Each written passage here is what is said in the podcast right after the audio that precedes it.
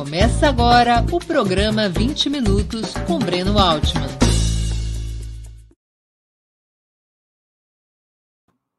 Bom dia. Hoje é 18 de fevereiro de 2022. Estamos dando início a mais uma edição do programa 20 Minutos. Nosso entrevistado será Orlando Silva, deputado federal por São Paulo, desde 2015 eleito pelo Partido Comunista do Brasil, PCdoB. Um dos mais conceituados integrantes da Câmara dos Deputados, Orlando foi presidente da União Nacional dos Estudantes nos anos 90 e ministro dos Esportes nos governos Lula e Dilma. Antes de começarmos a entrevista, quero pedir um pouquinho de paciência a vocês para o nosso recado comercial. Opera Mundi é um projeto sustentado principalmente pelo apoio de seus assinantes e espectadores. Para sermos independentes do poder econômico, escolhemos ser dependentes de vocês, que leem nossas matérias e assistem nossos programas. Sua contribuição financeira é decisiva para nossa manutenção e desenvolvimento, ainda mais em um ano tão decisivo e difícil como 2022. Há cinco formas possíveis de contribuição com a Opera Mundi. A primeira delas, você pode se tornar assinante solidário de Opera Mundi em nosso site, com uma colaboração mensal permanente. Basta acessar o endereço operamundi.com.br barra apoio. Vou repetir, operamundi.com.br barra apoio. Segunda forma de contribuição, você pode se tornar membro pagante de nosso canal no YouTube. Basta clicar na opção Seja Membro em nosso canal, nessa plataforma, e escolher um dos valores disponíveis. Terceira forma de contribuição. Durante a transmissão de nossos vídeos, você pode contribuir com o Super Chat ou o Super Sticker. Se colaborar com o Super Chat nos programas ao vivo, sua pergunta poderá ser lida e respondida por nossos convidados. Quarta forma de contribuição: se você assistir nossos programas após sua transmissão ao vivo, poderá contribuir através da ferramenta Valeu Demais. Quinta forma de colaboração: a qualquer momento você poderá fazer um Pix para a conta de Opera Mundi, de qualquer valor que julgue adequado. Nossa chave nessa modalidade é apoia.operamundi.com.br. Vou repeti-la: apoia.operamundi.com.br. Nossa razão social é última instância editorial limitada. Além dessas cinco formas de contribuição, lembre-se sempre de dar like clicar no sininho e compartilhar nosso programa, nossos programas, pois isso aumenta nossa audiência e engajamento, ampliando também nossa receita publicitária, tanto no site quanto no YouTube. Bom dia, Orlando. Muito obrigado por aceitar nosso convite. Uma honra ter sua presença novamente no 20 Minutos. Eu que agradeço, Breno. Um prazer vê-lo com saúde e poder conversar com os amigos do Opera Mundi. Orlando, você acha que essa altura do campeonato está irreversivelmente consolidada a bipolarização entre Jair Bolsonaro e o ex-presidente Lula para a disputa presidencial desse ano? Ah, eu creio que sim, viu? Essa altura do campeonato é muito pouco provável que haja qualquer espaço para a produção de um nome novo, né? Ainda que não seja novo, digamos assim, porque Sérgio Moro não é novo, mas Sérgio Moro vai ter dificuldade de sustentar a sua candidatura. Sérgio Moro vai ter dificuldade em palanques estaduais, não acredito que ele tenha palanques estaduais. Meu palpite é que muitos candidatos a deputado do Podemos, que é o atual partido dele, daqui a pouco eles vão querer é, encontrar uma alternativa para não ficar agarrado é, daquele abraço de afogado no Sérgio Moro, porque a minha expectativa é que ele tenha um resultado digno do que ele merece, né? Ele precisa ser derrotado nas urnas e derrotado de modo muito significativo pelo nosso povo, que aí sim nós vamos vencer uma etapa que teve no Lofé, realizado, liderado por ele, enfim, tudo aquilo que a gente viveu. Vamos vencer essa etapa, Sérgio Moro, da história do Brasil. A alternativa ao Sérgio Moro seria o João Dória, do PSDB de São Paulo. Eu confesso, viu, Breno, que eu acho que chega a ser injusta a rejeição que o Dória tem pelo que ele ajudou no caso da vacina. Se o Brasil tem uma tragédia desse tamanho, se não tivesse a Coronavac, o problema ia ser mais grave ainda. Só que ele chegou num patamar de rejeição que não tem a menor hipótese dele, dele evoluir, né? E a impressão que eu tenho é que o Ciro ficou sem espaço político. O Lula está jogando muito bem, jogando muito largo. Às vezes largo até demais, digamos assim. Mas, objetivamente, o jogo que ele está jogando vai deixando com pouco espaço. E o que eu vejo, inclusive, é, conversando com deputados do PDT, de vários estados do Brasil, é, é uma inquietação, até mesmo na bancada do PDT. Claro que estou falando da bancada federal, né? eu não tenho noção de como é que é estado a estado. Então, se esses três nomes forem os nomes colocados na mesa, não se viabilizam, a impressão que eu tenho é que a tendência é que se consolide, né? Você viu hoje a pesquisa do IPESP que foi publicado. Há uma ligeira diminuição da rejeição do Bolsonaro, uma ligeira oscilação na rejeição do presidente Lula, mas o que importa é que o patamar do Bolsonaro é muito elevado. É difícil ele cair de 20% para abrir margem para uma alternativa. Aí eu mesmo poderia ser dito pelo presidente Lula. Então, a minha impressão é que o, a polarização ela vai se dar. Agora, eu sou daqueles que crê que o jogo não está jogado, entendeu? Tem que jogar o jogo, tem que é, entrar firme, disputar firme, porque não é simples. Os interesses que se movem no Brasil são muito poderosos, muito poderosos. Bolsonaro não é otário, ele vai mexer o que ele puder mexer para tentar melar o jogo, né? Até hoje eu ainda fico pensando o que, que ele foi fazer na Rússia, digamos assim. Então é, é, é, importante a gente pensar no jogo, mas é difícil romper a polarização. Eu acho que ele foi à Rússia para deixar a gente perguntando o que, que ele foi fazer na Rússia. É o mais provável. Orlando, o que, como é que você explica essa impressionante resiliência do Bolsonaro? O país, a percepção que nós temos do país, certa ou errada, e os números mostram que a gente está certo, é de que o país está destroçado. 650 mil mortos por causa da pandemia, uma crise social e econômica dura, mas o Bolsonaro, com toda a sua é, crueza reacionária, ele tem 25% de. Aparentemente, ele tem 25% de piso eleitoral. Que, como é que você explica esse fenômeno? Cara, outro, outro dia eu, eu vi uma pesquisa publicada pelo Datafolha falando. Me, perdoe, me perdoe, a gente não pode nem. Em relação ao Bolsonaro, só para concluir a pergunta, me perdoe. Sim. É, em relação ao Bolsonaro, a gente nem pode dizer que ele tem esse patamar porque os meios de comunicação o protegem, porque é o oposto, ele apanha o tempo todo. Claro. Eu, eu vi outro dia uma pesquisa do Datafolha que dizia que 11% dos brasileiros creem, têm convicção de que a Terra é plana. Percebe? Aí, me permita assim uma, uma quase ironia, né? ou uma provocação. Conversando com um amigo meu, a gente debatendo, mas como explicar? O sujeito não cai de 15%.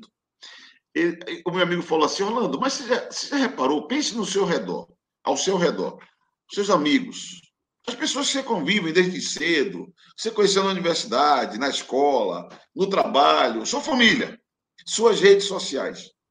Não tem uns 15% de cara sem noção não tem uns 15% de cara desinteligente. Não tem uns 15% que poderia ser terraplanista e compartilhar de tudo que o Bolsonaro pensa. Eu falei, é, pensando bem, tem. Comecei a rememorar sempre uns caras esquisitos que defendiam umas posições esquisitas. Então, na verdade, ele é reflexo dessa parte mais é, obtusa da sociedade brasileira e que ganhou força e impulso com a advento das redes sociais. Se a gente for olhar os números, os Estados Unidos têm números impressionantes. Você sabe disso, Breno. Que o YouTube, por exemplo, esses canais de comunicação de vídeo, que a turma só vê aquilo, a tal da bolha, só lê aquilo, só escuta aquilo. Então, ele não cai, porque é minha impressão que está encapsulado uma, uma parcela da sociedade brasileira tá?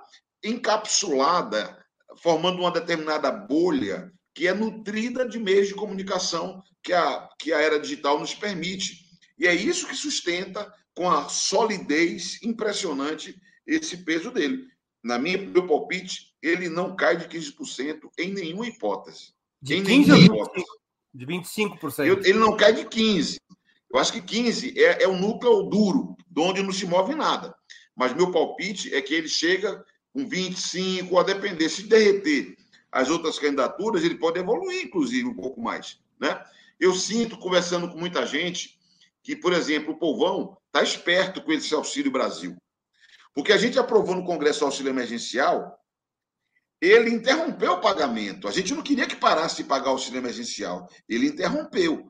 Aí é só que botou uma, uma pulga atrás da orelha do povo. Ah, bonitão. Quer dizer, então, que se acabou, Bolsonaro acabou com Bolsa Família. Inventou o Auxílio Brasil. Quem me garante que ele não vai cortar logo depois que passa a eleição, caso ele se eleja? Porque o povo não é bobo. Então, esse Auxílio Brasil é uma proposta eleitoreira. Porque se ele quisesse manter um programa social permanente, manteria o Bolsa Família, que já era legal.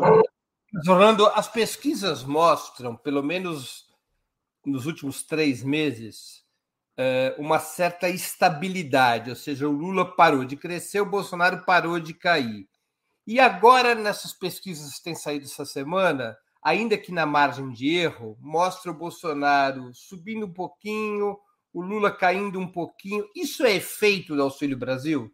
Eu creio que sim. É evidente que algum efeito tem, mas não terá o efeito que eles imaginavam que teria. Porque essa altura já tem muita gente recebendo. Ontem, Breno, fiz visitas a duas cidades aqui de São Paulo que foram atingidas fortemente por chuvas, né? Franco da Rocha e Francisco Morato. E lá para as tantas, os dados são escandalosos. Em Francisco Morato, por exemplo, 5 milhões de famílias, 5 milhões, desculpa, 5 mil famílias na cidade de Francisco Morato, que cumprem todos os requisitos para receber o Auxílio Brasil, não recebem. Porque eles restringiram o acesso, restringiram o orçamento. Então, o Auxílio Brasil terá impacto, mas terá um impacto muito menor, muitíssimo menor do que o que eles imaginam, porque não é crível para o povo o interesse de Bolsonaro cuidar dos pobres. O, o, o, o, grande, ganho de Lula é que a turma olha assim: não, Lula é, gosta de pobre. E o Bolsonaro não gosta. Cara, quando a gente vê esses incidentes aí pelo, pelo Brasil afora, o cara não se digna a se solidarizar com as famílias, cara, com a dor das famílias. O cara não gosta de gente, entendeu? Então, eu, eu reconheço que você diz uma estabilização. Eu falei, oscilou um pouco para cima ele, diminuiu um pouco a rejeição dele. Lula aumentou um pouquinho a rejeição, ao tempo em que oscilou um pouco para baixo. Eu diria que o quadro está estabilizado, com a vantagem para o Lula e com a polarização, eh, a polarização estabelecida. Ô, ô, ô, Breno, deixa eu mandar um abraço para o Henrique Pisolato, que apareceu aqui. Um abraço, meu irmão. Saudade do amigo. Ô, Orlando, você acha que, é, no caso de derretimento dos candidatos da direita tradicional, da chamada terceira via, especificamente Moro e Dória, o Bolsonaro pode se fortalecer? Tenho dúvidas, tenho dúvidas. Né? O Moro e o, o, o cara que colou no Moro seguramente é um cara anti-PT, mas que tem uma frustração com o Bolsonaro. O cara acha, ó, esse Bolsonaro, esse papinho dele aí contra a corrupção era caô, 171. É o Moro e tal. Então, esse cara é um cara que ficou desencantado, frustrado com o Bolsonaro, é um cara antipetista, meu palpite é que ele vai se agarrar em qualquer um o que resistir, se ficar alguém, seja quem seja que fique, e o risco é de desalento e de não aparecer para votar. É difícil nós herdarmos o cara que se posiciona uma vez na vida a favor do Moro, não acredito que nunca, mais, nunca vai votar no Lula. Pode voltar para o Bolsonaro? Pode mas ele vai voltar assim, arrastado pelo rabo, todo envergonhado. Meu palpite é que esse cara tende ao desalento, tende a não participar do processo. Orlando, os velhos partidos neoliberais, em 2018, naufragaram na campanha presidencial. Aqui me refiro especialmente a PSDB, DEM, MDB, que lideraram o golpe de 2016 e o governo Temer. Eles não se recuperaram desde então, em termos de protagonismo na eleição presidencial. Perderam também muita força parlamentar na eleição de 2018. Esse enfraquecimento do que a imprensa chama de centro é positivo para a esquerda, que poderia aproveitar a oportunidade para arrastar as suas posições parte do eleitorado centrista, ou é a hora de se aliar com esses setores, mesmo que ajudando-os a recuperar sua credibilidade junto à sociedade? A impressão que eu tenho é que esse, a redução do papel desses partidos de centro fez, inclinou a base social e eu pode te pedir uma coisa, base... você abaixar um pouco a câmera para ganhar um para por causa da, isso, para não te cobrir aqui quando vem menos teto, menos teto. A impressão que eu tenho é que a base social desses partidos de centro-centro, digamos assim, vou chamar o MDB, o PSDB, vou chamar esses assim de centro-centro. Uhum. A, a, base social ela é evoluído mais para centro-direita e direita. Se a gente observar o comportamento dos parlamentares, por exemplo, deputados federais, a turma está ficando mais para o centro-direita e direita. Partido Liberal, Partido Progressistas, centro-direita e direita. Uma parcela dessa, em função do Lula, pode se vincular à candidatura do Lula. Eu diria que o Lula pode deslocar mais uma parcela do eleitorado que já eh, transitou por essa turma, uma parcela que ainda tem um, um resquício de sentimento democrático, digamos assim, que eh, que é irreconciliável com o Bolsonaro. Eu diria que, se ganho houver, é mais provável que seja um ganho eleitoral em torno da liderança do Lula do que acúmulo político para o campo da esquerda. Apesar de considerar que o campo da esquerda, aí entendendo esquerda mais centro-esquerda, aí incluindo o PSB, eventualmente o, o aqui a colar o PDT, pode eleitoralmente ter uma expansão além da esquerda. Traduzindo, se PT, PCdoB, PSB, PDT, se nós elegemos 120, 110 na última eleição, eu acho que podemos chegar em 150, talvez 160. Então, pode ter uma evolução parlamentar que é a expressão de uma evolução de base social. O Lula está no lugar que está, não é a expressão da esquerda. Tem uma parcela de um campo democrático que seja por solidariedade em função do lawfare que ele viveu, seja por indignação com os riscos que Bolsonaro pode apresentar para o Brasil, se desloca sem muita convicção de esquerda. Aí o que precisa, que é o debate que a gente tem que fazer, e é o principal, o Breno, é debater programa, entendeu?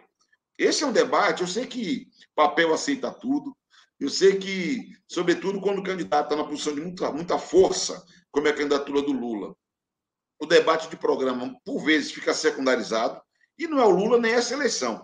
Esse é o padrão.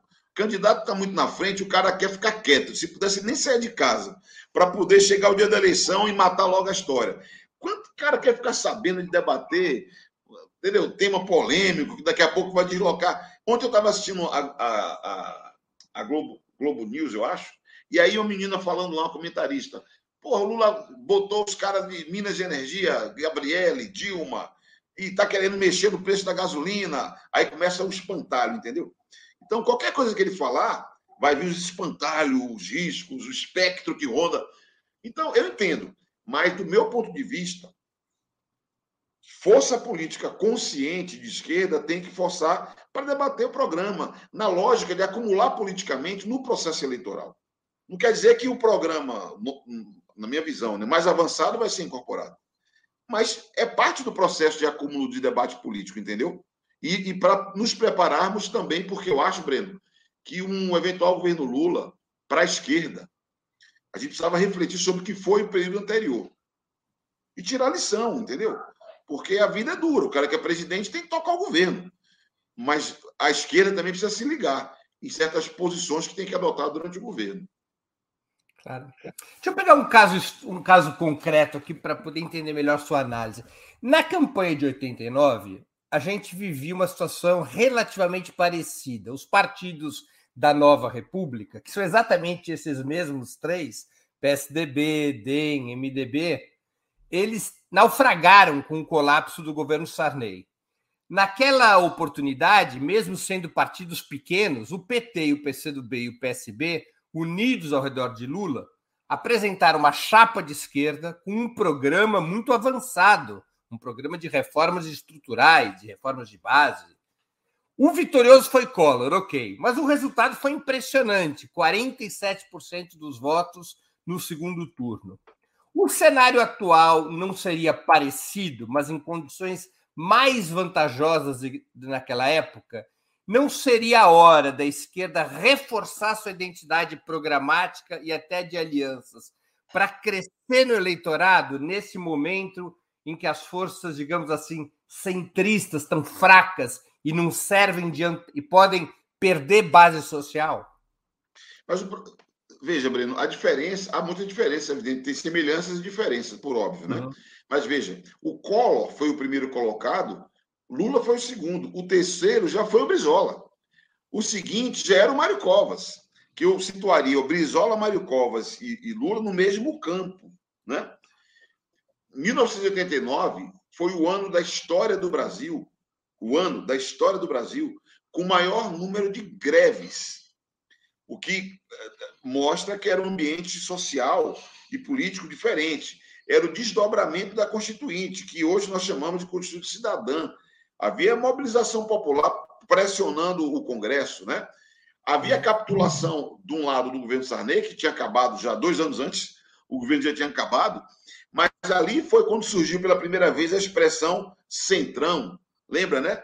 É dando o que se recebe, que aqui o Roberto Cardoso Alves é, introduziu no debate da Constituinte, é dando o que se recebe, e o Centrão ali foi uma espécie de moldura para uma aliança conservadora que se organizou em torno do Collor. Então, tem semelhanças, mas também tem diferenças. É o debate que eu sempre falo quando alguns camaradas levantam o caso do Chile. Não, mas o Chile, olha o exemplo do Chile. É que eu olho para o Chile e fico pensando, o Chile está vivendo hoje o que nós vivemos nos anos 80. Não por acaso, o Chile, pós-ditadura, está constituindo a sua Constituição agora. Porque a Constituição de Pinochet foi a Constituição é, fajuta, entendeu? Ele, as, o, o Chile está vivendo a terceira onda de mobilização de rua grande, popular. Começou anos atrás com os meninos, a juventude, etc.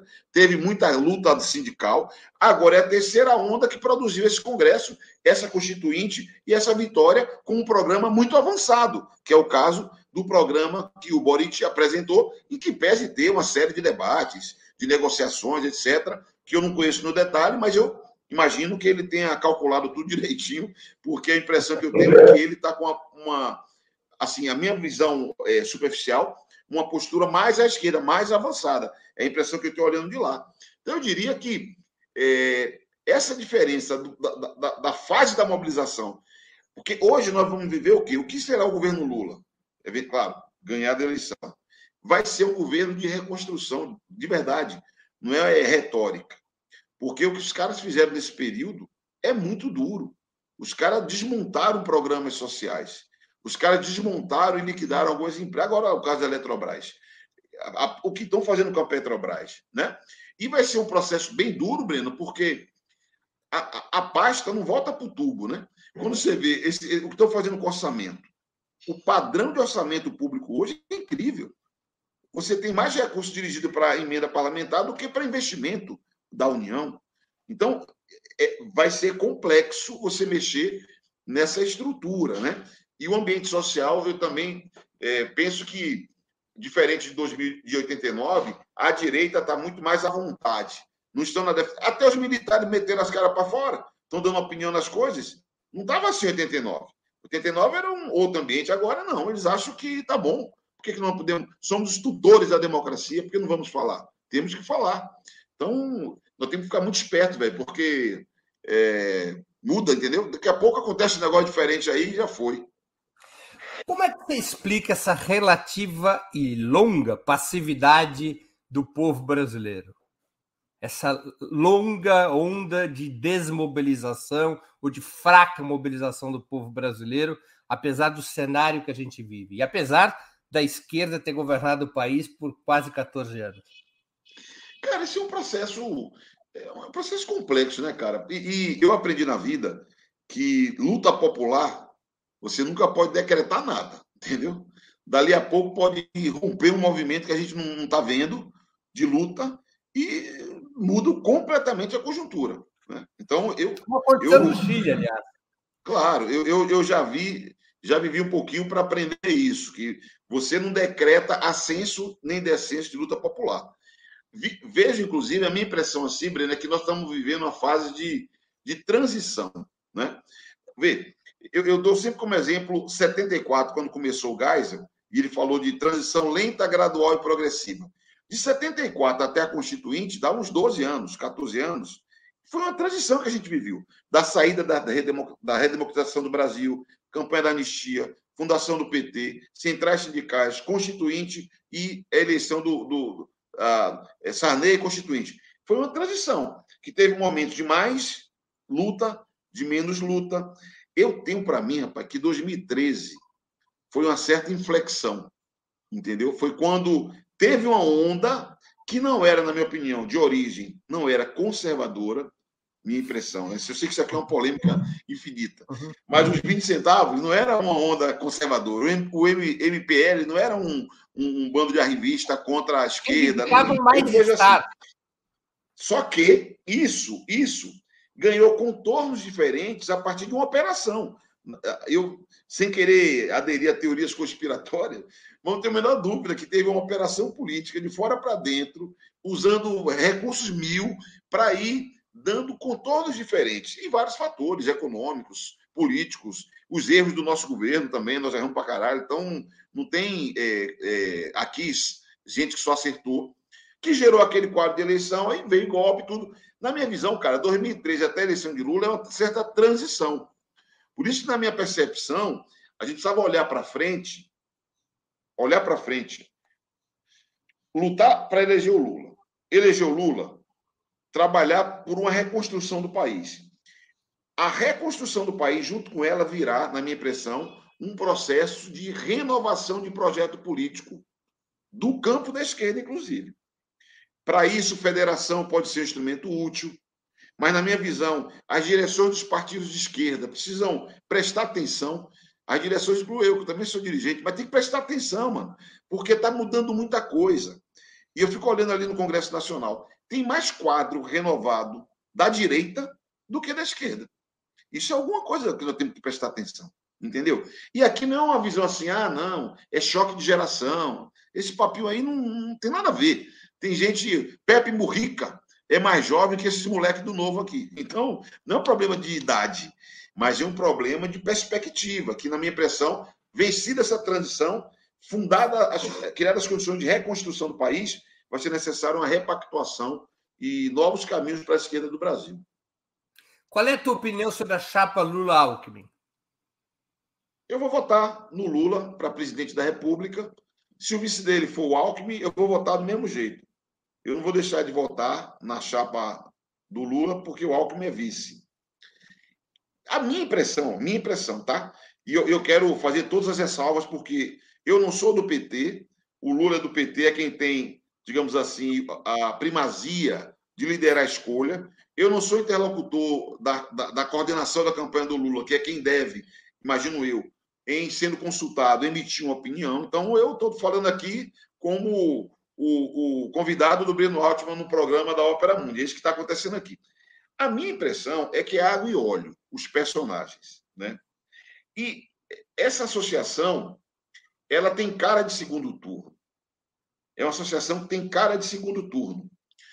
No segundo turno, o apoio do Alckmin ao presidente Lula, na minha impressão, teria um efeito eleitoral importante. Porque o primeiro turno é o voto da opção. O segundo turno é o, é o voto da exclusão. Lula, Bolsonaro, que é o que, eu, na minha visão, é o, o quadro tendencial, vai colocar um campo democrático em torno de Lula certo?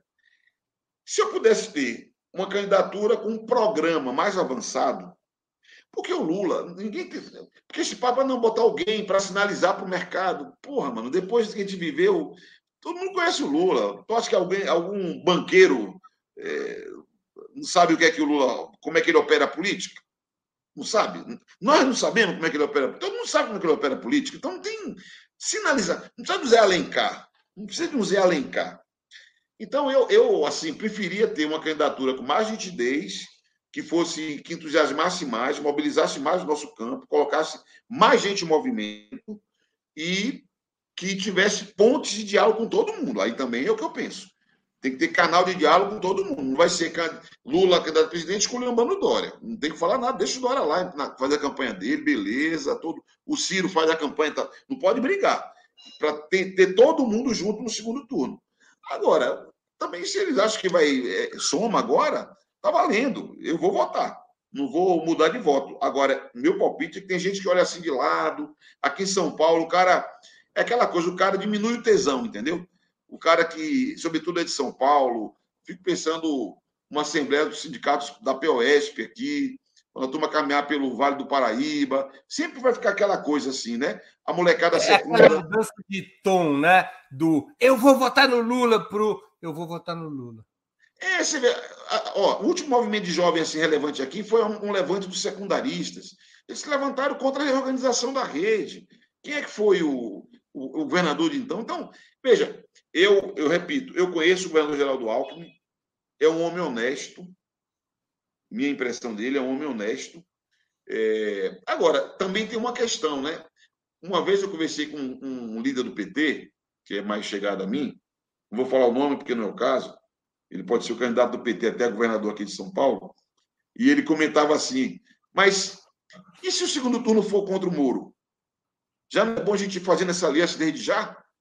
Aí eu falei: não, é se o Moro for alternativa no segundo turno, é bom a gente já ir botando as barbas de molho e juntando tudo que der. Mas não é o cenário que está pintando, entendeu? Mas eu também não sou contra, não, para não parecer, viu, Breno? Daqui a pouco os caras vão dizer, pô, aí Orlando Silva está contra o, o Alckmin ser vice. Eu não sou nem contra nem a favor. Eu preferia ter um programa mais avançado, uma nitidez mais precisa do que nós pretendemos e estar tá perto do segundo turno. Ele podia ser ministro, podia participar do governo, essa é a minha impressão, mas é uma impressão pessoal. Você acha que está havendo uma antecipa, que ao invés de ter uma tática de primeiro turno e uma tática de segundo turno, como seria o normal, a fórmula Lula-Alckmin antecipa a tática de segundo turno para o primeiro turno? Não, eu tenho, eu tenho convicção de que isso está rolando. Agora, também, vamos voltar à primeira pergunta que você fez. Os estrategistas que estão construindo esse movimento, eles não estão descolados do mundo.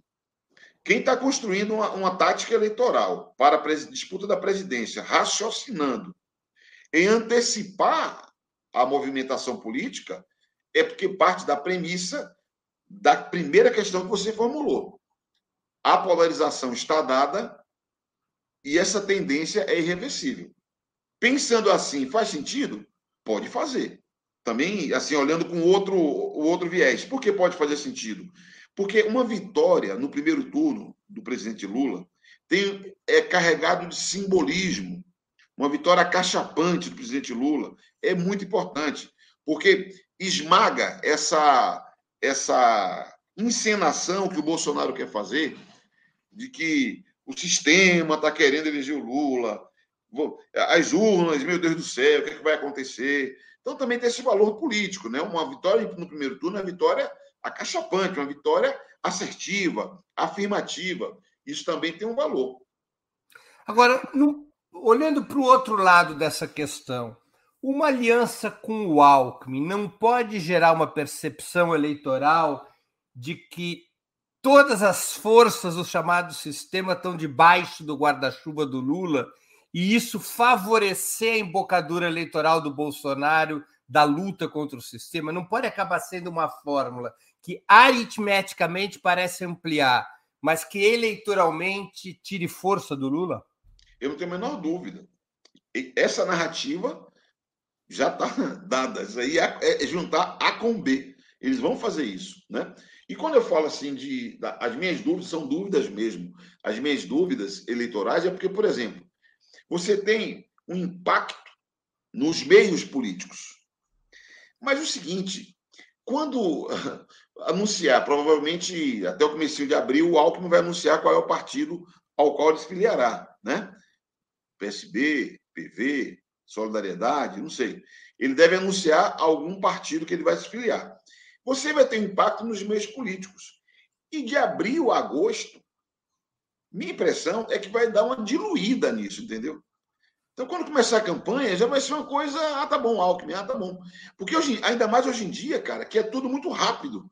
É? Aquela, aquela história do manifesto do Partido Comunista, tudo que é sólido desmancha no ar. No nosso tempo, isso é muito dado. Então, é por isso que eu, penso que no eventual segundo turno, que é uma campanha curta, o impacto eleitoral, político, é grande. Agora, quatro meses de banho-maria, de pré-campanha, dilui. Então, o efeito eleitoral é pequeno e vai dar esse discurso para o pro, pro Bolsonaro, né? Reforçar essa candidatura antes, o caráter antissistema, sendo que ele é a mais velha e empodrecida política. Mas ele vai, com isso, nutrir as suas hordas é, de que ele é contra o sistema, está todo mundo contra ele, é nós contra ele, vamos ganhar. Esse seria o perigo eleitoral, digamos.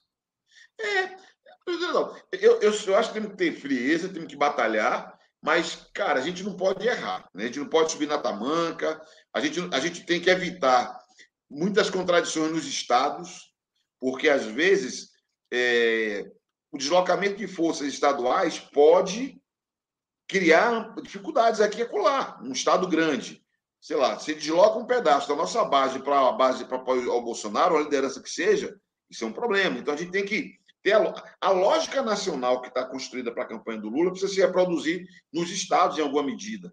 Porque a essa altura, com a polarização dada, novidade, se houver, virá de arranjos regionais, que é, por exemplo, o, o desespero do Moro. O Moro não tem para onde ir. O Moro vai ter a Globo falando que o Moro é melhor até o fim e acabou. Né? E acabou.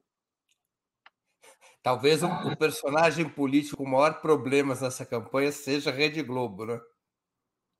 É, a minha impressão, assim, olhando, é, a minha impressão, conversando aqui, conversando ali, eu gosto muito de conversar, né? então eu converso com muita gente. Como bom impressão... baiano, gosto de conversar. a minha impressão é que está em curso um reposicionamento de muita gente de agentes políticos, de agentes econômicos, incluindo aí empresas de comunicação. Né? Minha impressão é que está em curso isso, um reposicionamento de muita gente. Tem gente que vai ficar ali segurando o pincel até daqui a pouco, digamos assim, né? mas quando vê a hora que a, a Vera mesmo, vai, vai. Agora, não espere autocrítica de ninguém. Se eu pudesse dar um palpite, igual o Lula fala, pô, por que, tem que o PT fazer autocrítica?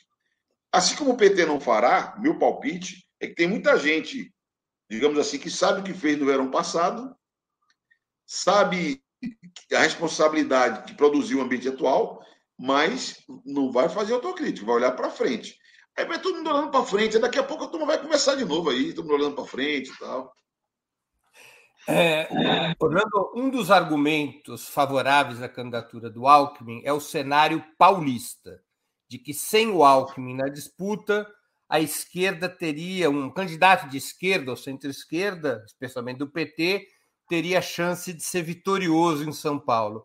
Como é que você analisa esse quadro?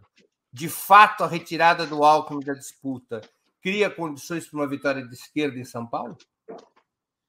Cara, a situação em São Paulo é uma situação é, curiosa, porque uh, pela primeira vez nós temos os quatro primeiros colocados em pesquisa de intenção de voto situados no nosso campo político.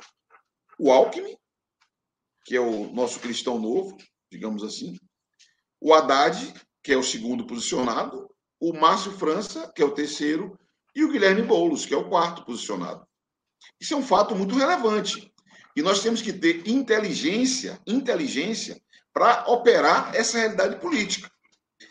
Pelo que eu entendi, o Alckmin não será candidato a governador, será candidato a vice.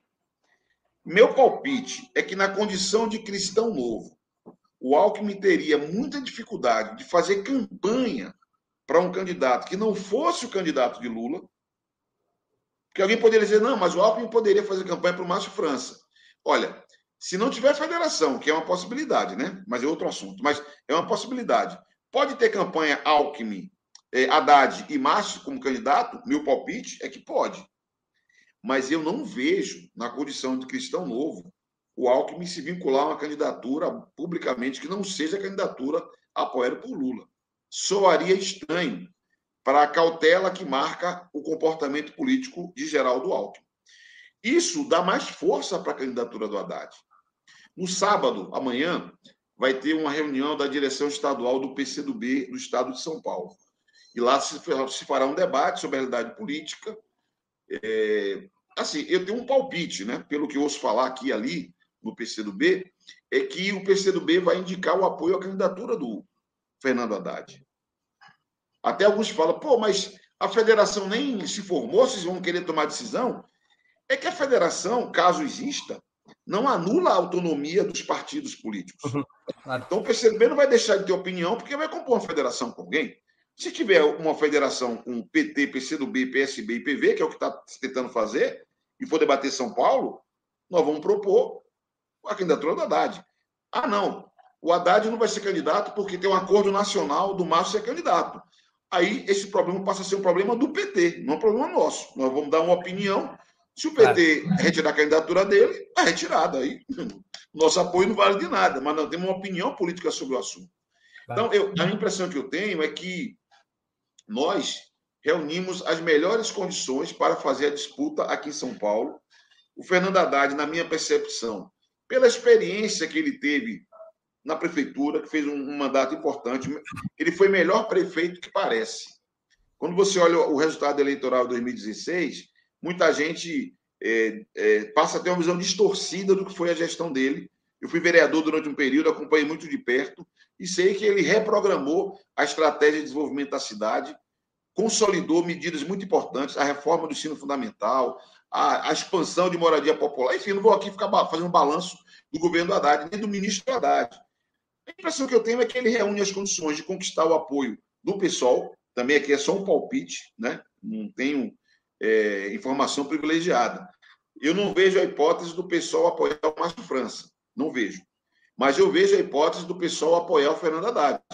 Claro que tem que ter um debate, eu acho que tem que ter de programa. Na minha opinião, o pessoal deveria compor a chapa majoritária, eu me metendo na vida dos outros, né? Mas eu acho que deveria compor a chapa majoritária, né? O ideal para nós é o Haddad, o Márcio e alguém do pessoal, algum quadro do pessoal, compor uma chapa. Olha que eu sou do PCdoB, pessoal vai me matar amanhã, porque, pô, o PCdoB vai passar majoritária?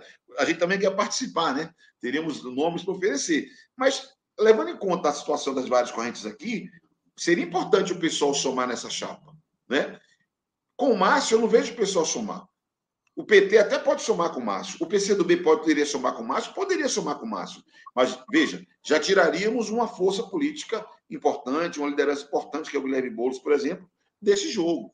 Então, eu estou achando que as condições são boas. É, eu considero que nós não podemos subestimar o PSDB. Não podemos. Isso. É uma máquina de São Paulo poderosíssima. A impressão que eu tenho é que o PSDB é, viverá dias muito difíceis no futuro mas em é, São Paulo. O cenário atual da, das, das pesquisas em São Paulo, esse não é um cenário consolidado, ao contrário da, da, da situação nacional, não é? Não, é meu palpite, assim, é, tudo é palpite, né? É que nós faremos uma federação com o PSB, o Haddad será o candidato a governador, o França será candidato ao senador, e nós vamos unificar o campo da esquerda no estado de São Paulo, com exceção do PDT, que é compreensível, para sustentar a candidatura do Ciro tem que ter um palanque local. Então, com exceção do PDT, podemos ter uma, uma aliança razoável. Chama atenção que não é fácil ter um partido de centro na aliança com Haddad, o que não deixa de ser um fato novo.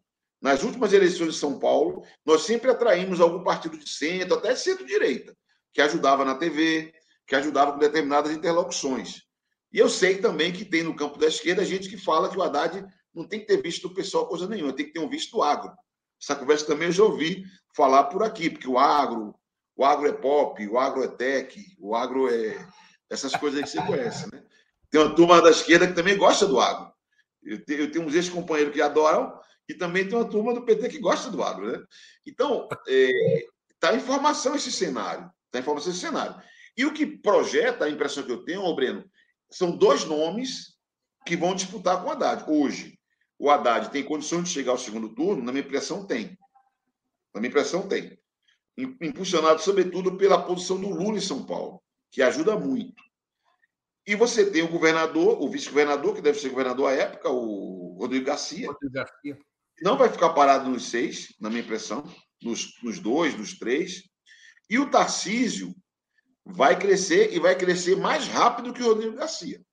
Porque o Tarcísio tem um sistema de comunicação bolsonarista que é eficiente para comunicar para o povo dele.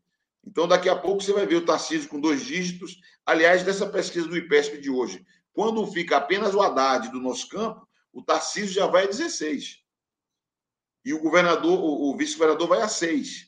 Então, a impressão que eu tenho é que haverá uma luta é, palmo a palmo entre o Tarcísio bolsonarista e o, e o Tucano Rodrigo Garcia para ver quem disputará a vaga com o Haddad. Agora, claro, nós temos que lutar, mobilizar o povo, fazer campanha, ir para a rua, articular, para poder levar o Haddad ao segundo turno. Né? Caso o PT sustente a candidatura dele até o fim. Antes de continuarmos, eu gostaria de anunciar o 20 minutos de segunda-feira, 21 de fevereiro às 11 horas da manhã. Nosso convidado será Jones Manuel, pré-candidato do Partido Comunista Brasileiro a governador de Pernambuco. O tema: Revolucionários vão às urnas. Aproveito também para pedir novamente que vocês contribuam com o nosso projeto. Lembre-se, há cinco formas de fazê-lo. A primeira é a assinatura solidária em nosso site, operamundi.com.br apoio a segunda se tornando membro pagante de nosso canal no YouTube, a terceira é contribuindo agora mesmo com Super Chat ou Super Sticker. A quarta é através da ferramenta Valeu Demais, quando assistir nossos programas gravados. E a quinta é através do Pix. Nossa chave é apoia.operamundi.com.br. Vou repetir, apoia.operamundi.com.br. E nossa razão social é última instância editorial limitada. Orlando, você foi é, um dos principais articuladores da aprovação do mecanismo de federação no parlamento. Qual é a tua avaliação sobre a implementação desse tipo de aliança no momento atual entre PT, PCdoB, PSB e PV? Cara, eu, eu primeiro eu diria que o, o, o Breno, que é um, um instituto introduzido na legislação brasileira que é muito importante, né? Porque antigamente, quando tinha coligação, qual que é o problema? Uma coligação que se fosse PCdoB, PSB e PT, PSOL, PDT, era uma coisa. Por quê? Porque no Congresso Nacional a gente vota 90% das vezes junto, né? Aqui e acolá tem umas, umas dissidências e tal, mas na maioria das vezes vota junto. Só que quando tinha coligação antiga, não tinha nenhuma restrição. Aí você podia juntar o cara do PT e do DEM na mesma chapa, do PSDB e do PCdoB na mesma chapa. E acabava a aliança no dia da eleição. Então, de fato, sustentar a defesa da coligação não era fácil. Para quem tem perspectiva política, para quem tem é, ideologia, ideia de partido. Então, o passo de você ter a federação é importante. É importante dizer para os amigos que nos acompanham que essa experiência de uma aliança permanente, a gente fala assim, quatro anos. Quatro anos é o mínimo, mas, mas pode ser mais, não tem limite. Pode ser uma aliança permanente, como, por exemplo, é na Frente Ampla do Uruguai, como é a CDU, que junta os verdes e os comunistas de Portugal, Unidas Podemos, que é uma experiência nova da Espanha, como foi a aliança da Merkel na Alemanha, que durou décadas, então, essa ideia de uma aliança permanente, programática, com identidade, que é nacional, eu até acho graça o pessoal fala assim, mas como assim? Vai ser verticalizada no Brasil inteiro? Eu falei, é. É assim mesmo, mano. É assim, você vai tentar, mas como é que vai sentar um lugar? Falou, sentar um lugar não dá liga nenhuma, você vai ter que ir limpando. Ah, não, mas como é que um partido e o outro vai querer ter um espaço? Aí vai ter que ter negociação política, que não pode ser só matematizado. Né? Porque aqui tem duas questões. Há, há os críticos ao PT dizem, não, o PT é hegemonista, quer maioria na federação e vai querer mandar sozinho. Tem duas coisas aqui, Breno. Primeiro, o PT não pode ser a ele imputado um ônus por ser um partido grande. parabéns, fez o seu jogo, cresceu. Então, você não pode exigir que o PT se, se diminua porque é um partido grande. Mas, ao mesmo tempo, por outro lado, você não pode matematizar a política. Você tem que fazer as mediações da política. E quem tem que fazer? Quem lidera. Porque se o PT, que é o partido maior, liderar uma federação e ter uma, uma, um método de direção absolutamente hegemonista, não tem problema. A federação vai acabar no prazo limite de quatro anos. Se tiver inteligência política de quem é maioria, o, o, força principal, e organiza o jogo de modo que todo mundo ganhe, a federação pode ter permanência. Então, eu, eu acredito que você tem que ter é, paciência, digamos assim, para fazer os debates evoluiu bastante PT, PCdoB, PSB e PV. É, eu não estou seguro que essa federação vai ficar de pé, não estou seguro, porque tem muita gente atuando para que o PSB não componha essa federação. Eu sinto na bancada federal do PSB uma grande maioria favorável à federação, uma grande maioria favorável à federação, mas aqui a colar eu percebo que por um problema estadual ou outro, tem uma resistência no interior do PSB. Se ficar só PT, PCdoB, PV, na minha impressão, a federação perde potência, perde potência, porque vai perder um partido médio, que era o partido médio, o PV e o PCdoB são partidos menores. Meu palpite é que ainda assim essa federação ficará de pé. Né? Houve quem defendesse uma aproximação com o pessoal, eu próprio defendi uma aproximação com o pessoal, mas não creio que tenha espaço é, no ambiente do pessoal para compor a federação com o PT. E o pessoal deve consolidar sua federação com a rede. E há uma coisa importante: é que o campo conservador também avalia a hipótese de fazer federações. O PSDB e o, e o Cidadania, o PSDB e o MDB. Então, tem outros arranjos sendo feitos.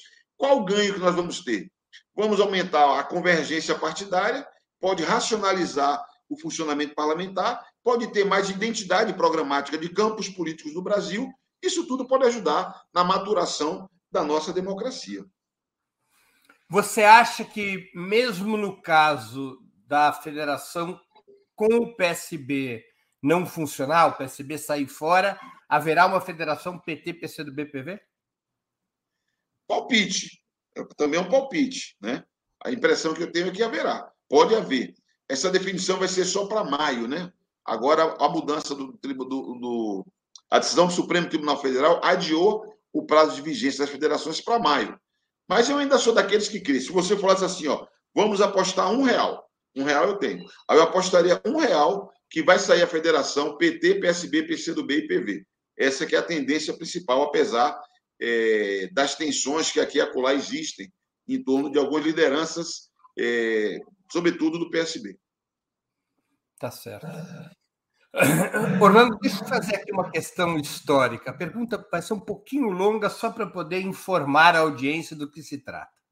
Há exatos 60 anos, no dia 18 de fevereiro de 1862, foi fundado o Partido Comunista do Brasil, reivindicando a reorganização do Partido Comunista criado em 1922. O argumento era que o PCB liderado por Luiz Carlos Prestes, ao mudar de nome em 1961 para tentar obter o registro eleitoral, o partido se chamava Partido Comunista do Brasil. Assim foi fundado em 1922. Em 1961 muda para Partido Comunista Brasileiro. Ao fazer essa mudança de nome, havia concluído um processo de liquidação da antiga organização partidária. Os dirigentes do que seria o PCdoB se reúnem em 18 de fevereiro de 1962 e decidem reorganizar o Partido Comunista do Brasil. Mas as questões de fundo estavam na discordância com a declaração de março de 1958 e com as resoluções do 5 Congresso do PCB, ainda unitário, em 1960 eram discordâncias contra as teses que pregavam a transição evolutiva para o socialismo, a frente ampla com a burguesia nacional, o papel secundário do proletariado, dos trabalhadores naquela etapa democrática da Revolução Brasileira e assim por diante. O PCB, 60 anos depois da ruptura com aquilo que chamava de revisionismo prestista não defende exatamente as mesmas formulações que então criticava? Eu não diria. É, primeiro, primeiro eu sustento, Breno, uma ideia que é assim. Em 25 de março de 1922, quase 100 anos atrás, brotou uma organização revolucionária chamada Partido Comunista do Brasil, PCB, herdeiro das lutas do povo brasileiro, da resistência dos povos originais, da resistência negra, da, da recente classe operária que se organizava, trabalhadores urbanos, da influência internacional da luta revolucionária dos marxistas, brotou uma organização que ramificou e ganhou uma forma assim, como se fosse uma árvore com muitos galhos espalhados pelo Brasil inteiro. Eu considero que é justo o Partido Comunista do Brasil, PCdoB, reorganizado em 18 de fevereiro de 62, reivindicar o partido fundado em 22, mas não sou daqueles que crê que são os herdeiros únicos. Nós somos parte, nós somos herdeiros daquela formação, mas há outras organizações. E há polêmicas.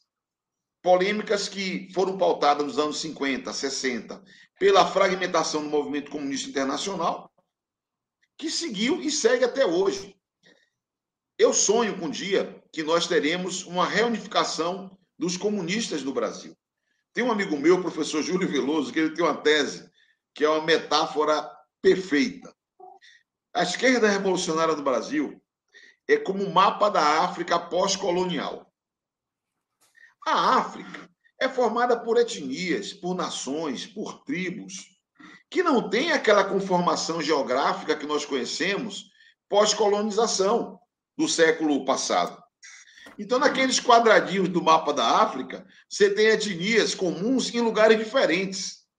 Então, na minha percepção, você tem esquerda revolucionária no PCdoB. Mas também tem no PT. Creia, viu, Breno? No PT tem uma esquerda revolucionária. No PSOL tem. No PCB tem. Se você for reparar direito, pode encontrar até no PDT e no PSB, que estão no espectro mais de centro-esquerda. Então, é normal, e por isso que a federação é algo interessante, que você vá construindo redes é, de aproximação. Eu aposto, falei para você de transição, que a transição que vivemos nesse momento, que a gente não vê porque a gente está vivendo, vai exigir novas formas de organização da esquerda revolucionária daqui a pouco. Essa é a minha percepção. É, não tem uma forma de, a priori, não tem uma forma de princípio, mas eu não tenho a menor dúvida de que é, novidades viveremos no próximo período, sobretudo se ganharmos a eleição com Lula, a gente conseguir botar o gênio do fascismo de volta na lâmpada e criar as condições para pensar um projeto de nação que inclua, inclusive, a nossa esquerda. Orlando, qual deveria ser a posição dos partidos de esquerda diante da grave crise ucraniana, que pode levar a uma nova guerra no coração da Europa. Apoio ao governo de Kiev, à OTAN e aos Estados Unidos, alinhamento a Moscou ou nenhuma das anteriores? Rapaz, eu, eu tenho dificuldade de falar sobre o tema. Não me, não, me, não me parece razoável, não me parece razoável o expansionismo da OTAN, não me parece, né? Veja que o Império Americano é a mais poderosa arma de guerra do mundo. Então, quanto mais expandido for essa posição deles me parece temerário para a paz mundial. Eu, eu confesso que, se pudesse ter uma inclinação, eu compreenderia as razões russas de buscar estabelecer um limite. Né? Minha impressão é que, a, a preço de face, dificilmente haverá um conflito de fato. Né? Mas eu não me surpreenderia se a Rússia avançasse um pouco um, um determinado terreno e ali se estabelecesse alguma pactuação, como foi vivido na Crimeia, né? Já vivemos recentemente uma experiência em que eles avançaram a casinha. É... Porque a OTAN, a minha impressão, é o principal fator de instabilidade internacional é a ação dos americanos, que é a principal arma de guerra do mundo. Você acha que a atual crise do capitalismo abre espaço para o ressurgimento de um movimento comunista de massas, como existiu no passado, ou a era das revoluções está morta? Não, isso aí é um problema de. Você não tem como de, definir a priori como será a superação do capitalismo. Mas imaginar que o desenvolvimento do capitalismo produziu o fim da história, na minha impressão, seria algo primário. Né? Agora, não, não subestimemos a capacidade de renovação do capitalismo. Né? Mas quanto mais renovação, quanto mais inovação, quanto mais desenvolvimento tivermos das forças produtivas, mais contradição vai existir. É isso que deixa como inevitável, aí é um tema que para alguns é polêmico, mas a inevitabilidade de superação do capitalismo está justamente no seu desenvolvimento. Então a impressão que eu tenho é que o formato vai ser diferente. Agora, virá. Chegará a hora de mudanças importantes em escala mundial, que é o que é necessário para termos o nosso projeto histórico realizado. Orlando, rapidamente, duas perguntas de espectadores nossos. O João Manuel Ferreira Gomes, que contribuiu com o Superchat, ele pergunta: em sua opinião, quais as principais razões para que o PSOL não integre a federação com o PT? Cara, é estratégia de construção como organização. O pessoal foi parte do PT, né? O pessoal é filho do PT. Então, a impressão que eu tenho é que eles querem crescer e se desenvolver estratégia de estratégia de construção de organização. Eu até vejo, até que às vezes com ciúme com a relação que a direção do PT tem com o PSOL. Parece aqueles filhos rebeldes que saiu de casa, aprontou um monte, e aí o pai quer sempre trazer o filho de volta para casa, entendeu? Acho que corresponde mais a uma estratégia de construção, viu, João? E isso, é, eles precisam ter identidade, e, e, a, e, a, fronteira com o PT marca muito a conduta deles. E o PT Outra corre atrás deles também por isso. Outra pergunta do Wagner Momesso, que é membro do canal. Podem explicar novamente a, a diferença entre federação e alianças no segundo turno? A federação, Wagner, é uma associação de partidos que se reúne com base na identidade de programa, tem um estatuto próprio e é uma, uma aliança permanente. Ela vale para a eleição e para o exercício do mandato parlamentar. E vale no Brasil inteiro. Na Câmara Federal, na Assembleia Estadual, na Câmara de Vereador. É o mesmo bloco. Disputa eleição de prefeito, todo mundo junto. Então, é uma aliança permanente de partidos políticos.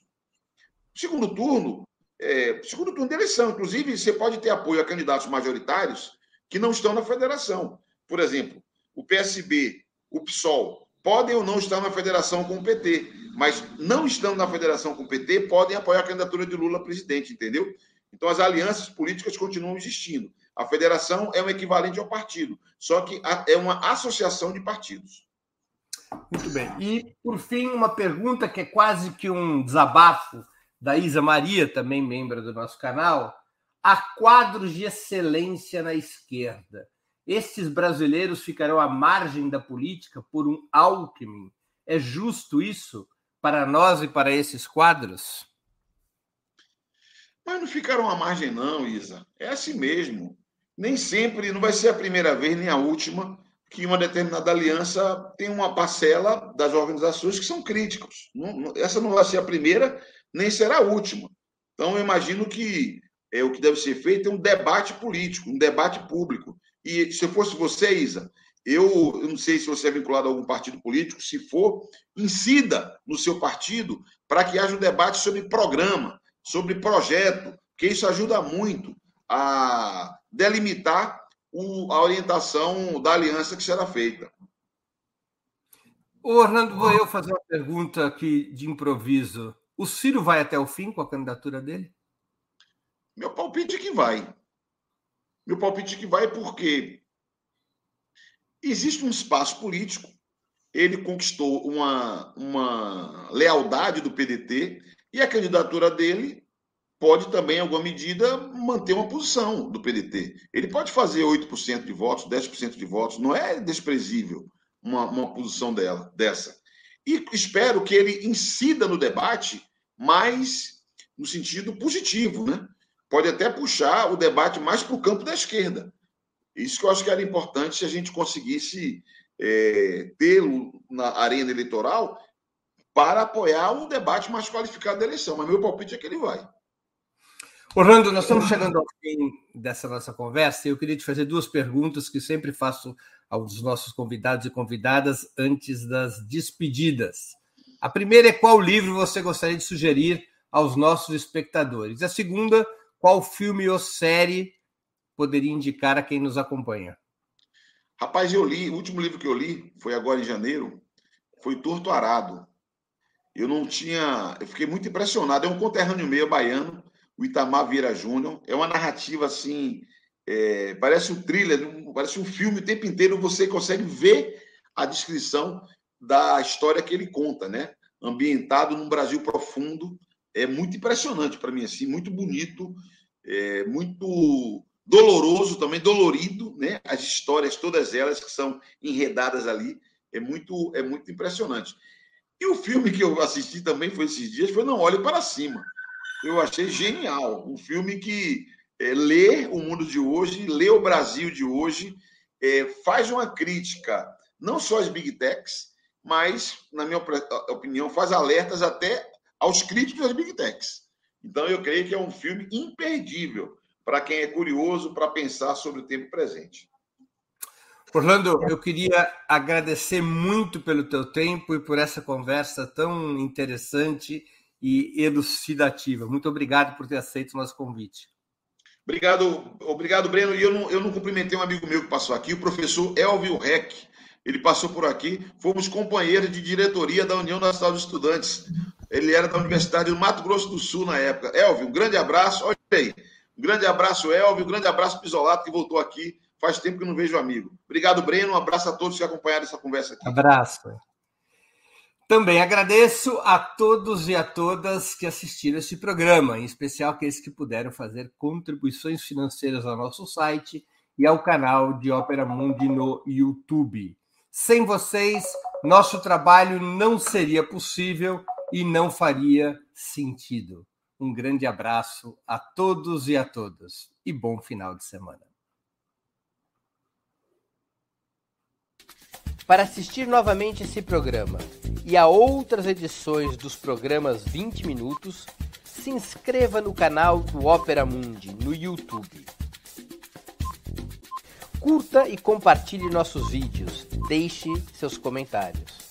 O jornalismo de Ópera Mundi é mantido com o seu apoio. Faça uma assinatura solidária em www.operamundi.com.br. Com um pequeno valor mensal, você nos ajuda no desenvolvimento de um jornalismo independente e de qualidade. Obrigado pela audiência e até a próxima.